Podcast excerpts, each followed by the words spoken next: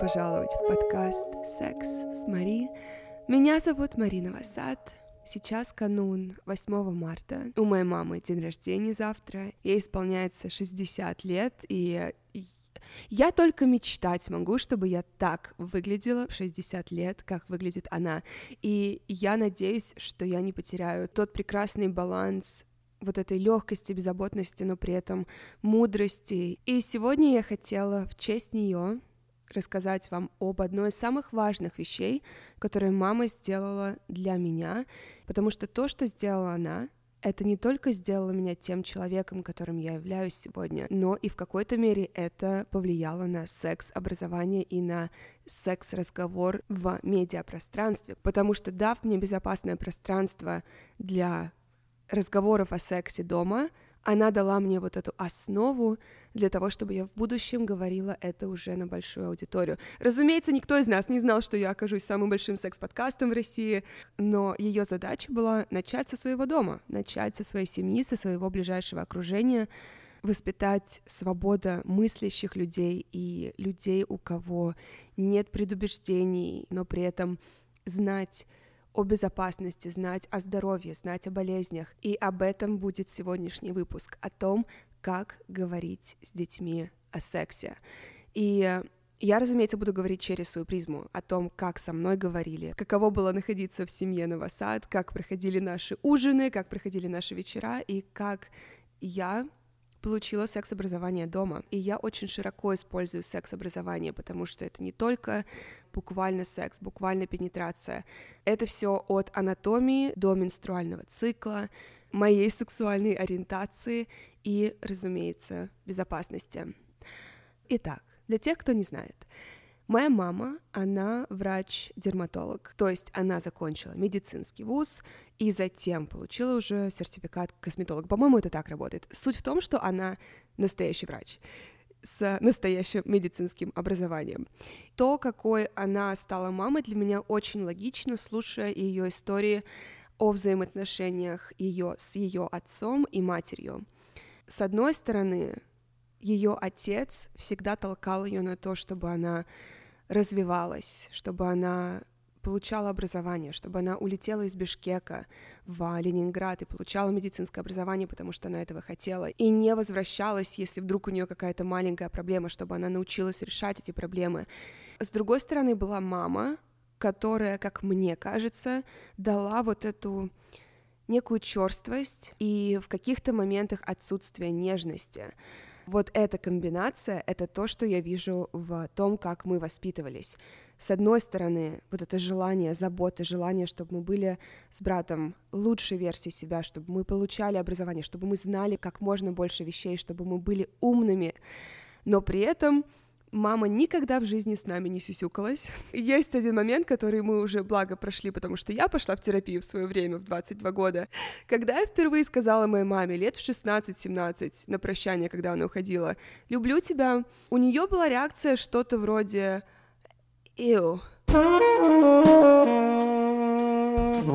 Моя неостанавливающаяся рефлексия на тему того, что дала мне психотерапия и почему я считаю это важным атрибутом моей жизни и личностного роста, приводит меня к разным мыслям. И сегодня я хочу еще одно из них поделиться с вами. Момент, который я хотела знать изначально и который бы мне очень сильно помог, это то, что психотерапия позволяет вам прожить тот опыт, который по каким-то причинам невозможен в реальной жизни, будь то внутренние установки или ушедшее время. В моем случае это, например, последний диалог с парнем из Лондона. Я помню, я очень хотела вот это closure, как в «Друзьях», я хотела, чтобы было какое-то завершение, но благо, опять же, достаточно было у меня психотерапии, чтобы понять, что ничего не изменится. Этот диалог закончится ровно так же, как заканчивались все остальные. И психотерапия помогла мне получить опыт принятия и проживания тех эмоций и чувств, которые мне нужно было дожить, прожить. Это агрессия, это грусть. Это то, что мы очень часто просто копим и живем в этом потом еще годы, годы, годы. Психотерапия помогает поставить точку в отношениях и прожить вот это завершение, даже если его в реальной жизни не будет. И если вы только начинаете свой путь в психотерапии, я вновь хочу порекомендовать вам онлайн-сервис подбора и видеоконсультаций с психологами «Ясно», благодаря которому и большое количество вас, и моих друзей нашли себе своего терапевта. В Ясно большой выбор опытных специалистов. Алгоритм подберет 12 психологов на основе заполненной вами анкеты, где вы можете указать все, что сейчас вас волнует, какой бы маленькой или большой проблемой ни казалось. Также в подборе учитывается удобное для вас время. Вся терапия проходит онлайн, это очень комфортно, потому что лично мне всегда проще расслабиться, например, дома. И с промокодом Мари, это M-A-R-I-E латиницей, вы получите 20% скидку на первую сессию при регистрации в Ясно. Все подробности в описании подкаста. Она никогда с нами не сюсюкалась, она обращалась к нам, особенно ко мне, как к взрослому человеку. С братом у них были четкие отношения, родитель, ребенок, потому что мой брат, он типичный был мальчик, то есть типичный ребенок, который проходил все эти стадии. Тут у него девушки, тут он загуливает э, позже часа ночи. Со мной было все очень просто. У нас очень часто была динамика взрослый-взрослый. Это отдельные слои для психотерапии, это мы все прошли с терапевтом, что это тоже такой перекос, и такого тоже не должно быть. Но лично я за это благодарна, потому что я с самого раннего детства получила тот навык, которому очень часто люди там, к 30 годам только учатся. И вот это отношение как к взрослому нормализовало для нас в семье разговоры о сексе, разговоры об анатомии человека, о строении тела, строении репродуктивных органов. Я о месячных узнала, наверное, за год до того, как месячные наступили. То есть мама мне рассказала, вот наступят месячные, вот твоя матка, вот яичники, вот что происходит. И ты будешь, по сути, кровоточить. Вот что я узнала. И для меня это не была какая-то шоковая информация, потому что мама говорила об этом абсолютно нормальным голосом. И это главная вещь, за которую я всегда благодарю мою маму, она никогда не заменяла название. Для меня было дикостью слышать в школе или от каких-то подружек, вплоть до настоящего дня, когда люди говорят «красный день календаря», «эти дни».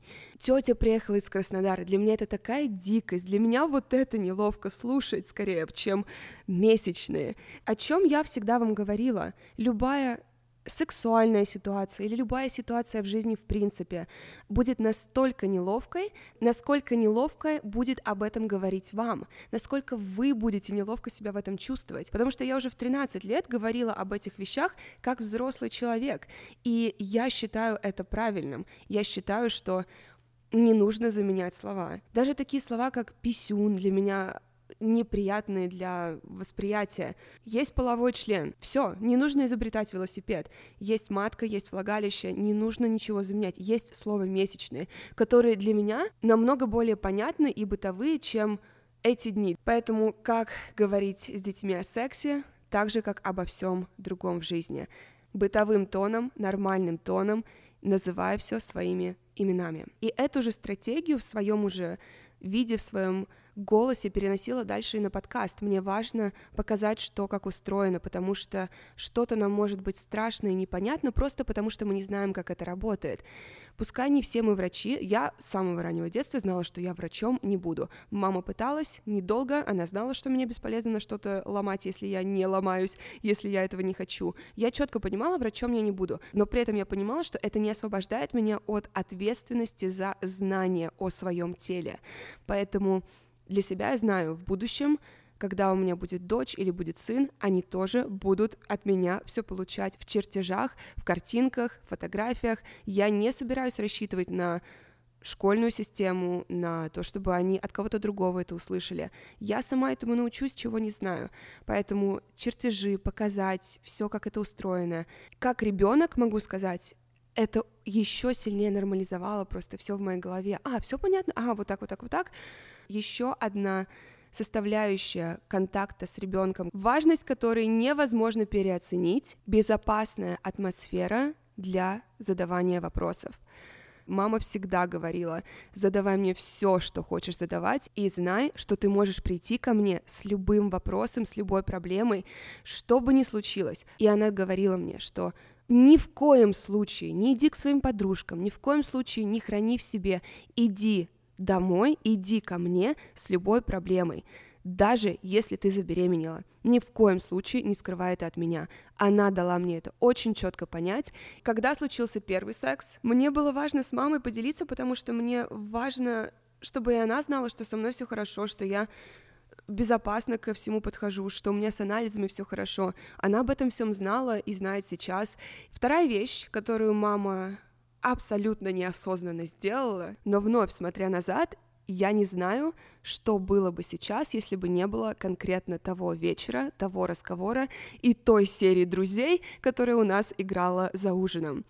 Это была серия, где бывшая жена Роса встречается с ее лучшей подругой. И несмотря на то, что я, разумеется, уже и знала о лесбиянках и геях, и о том, что это просто нормальная часть жизни, и в этом нет ничего странного или противоестественного, я просто маму спросила, мама, а если мне нравятся девушки, это нормально? Мама настолько даже не нормально, а как-то беспечно ответила, что мне абсолютно все равно, с кем ты будешь. Мне главное, чтобы ты была счастлива. Твоим главным ориентиром должно быть твое счастье. Тебе нравится, делай, что хочешь. И это, дамы и господа, были слова, которые сказали мне, что все с тобой хорошо, ты не странная, если тебе нравятся девушки, и тебя все еще будут любить в твоей семье, и принимать, и обожать. И единственное, что ты должна помнить, это то, что ты должна быть счастлива и здорова. Бум! Следующую часть можно назвать работой над ошибками или тем, что бы я делала иначе в коммуникации со своей дочерью. И это не будет ни в какой степени критикой воспитания моей мамы. Она сделала все, что смогла, с теми инструментами, которые у нее были на тот момент. Это просто то, что я это скорее фантазия, начнем с этого. Это то, что я, анализируя свою коммуникацию с мамой, делала бы иначе, зная, какие травмы я принесла из детства во взрослую жизнь. Первая и основная — это установка, что мужчины по большей степени бесполезны, потому что все и так можно сделать самой. Еще и лучше. Я точно помню, что я не один раз слышала фразу «Если хочешь сделать что-то хорошо, сделай это сам».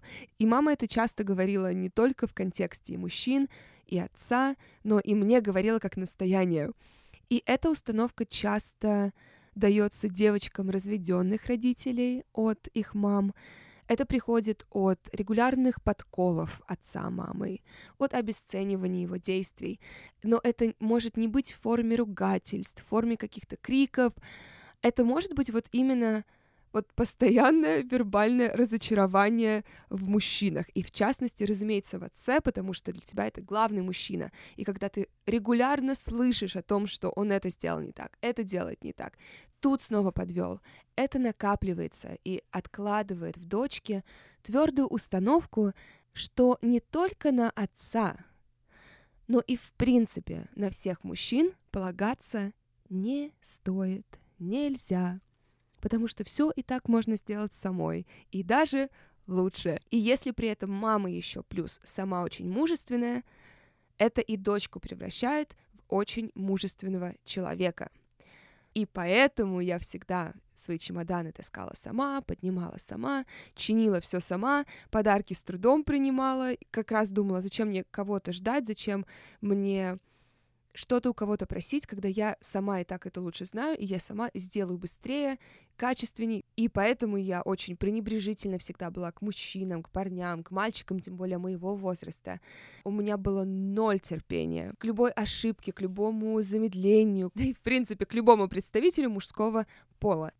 И при этом мужчин, которых я выбирала, они были недоступны, они были теми, на которых нельзя положиться и так далее и тому подобное, потому что вот я таким видела отца и такой же сценарий искала в отношениях, хотя при этом думала, в смысле, я же хочу быть счастливой, я же хочу здоровых отношений. Так что моя первая работа над ошибками была бы в том, чтобы всегда показывать и говорить своей дочери, что мы нуждаемся в других людях, мы нуждаемся в мужчинах, на мужчину можно положиться, помощь нужно принимать, и что должен быть баланс в человеке между мужской и женской энергией, и что нужно переключаться из одной в другую в зависимости от обстоятельств, и что важно присутствие и одной, и другой энергии. Помимо этого, я бы больше проводила времени с семьей. Я молюсь, что у меня будут на это и финансовые возможности, и опора в виде мужа, потому что у моей мамы не было этого. И поэтому я говорю о тех инструментах, которые были, что я не представляю возможным осуждать свою маму за что-то, ругать свою маму за что-то, критиковать за какое-то воспитание.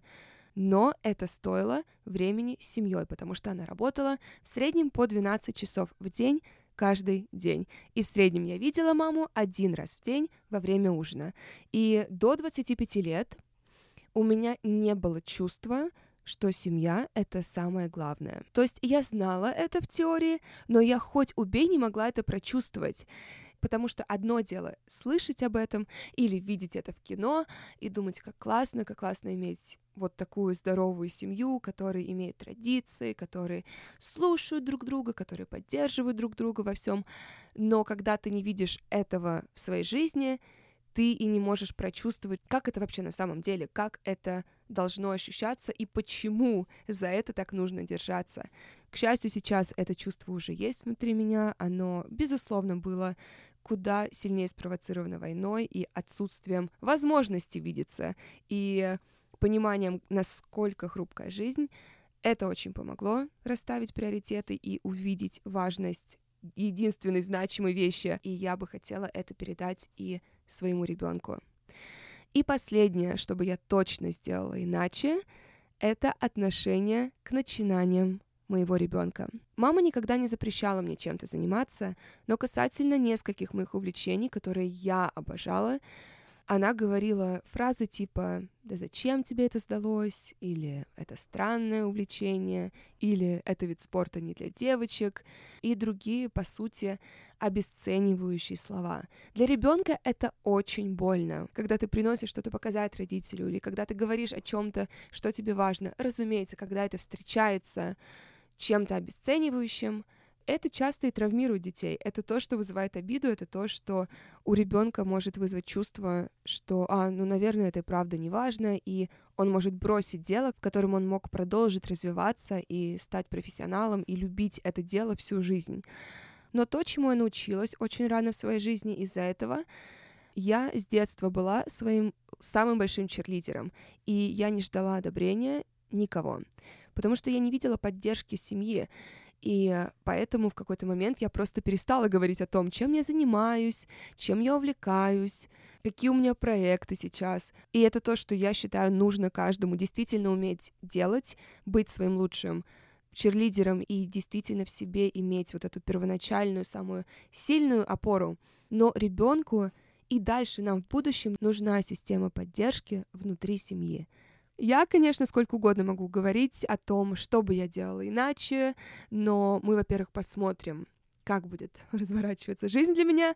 И на самом деле в реальности я, как и моя мама, просто буду делать все так хорошо, как я могу, с теми инструментами, которые будут у меня.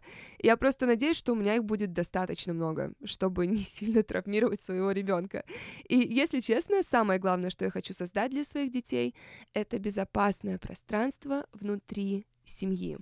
Чтобы в случае, даже если я не буду знать ответа, если ко мне приходит ребенок с проблемой, я, по крайней мере, буду знать, что именно волнует моего ребенка, потому что у него будет вот это безопасное пространство и доверие ко мне, потому что это самая главная вещь, которую создала моя мама, и это моя самая сильная благодарность ей.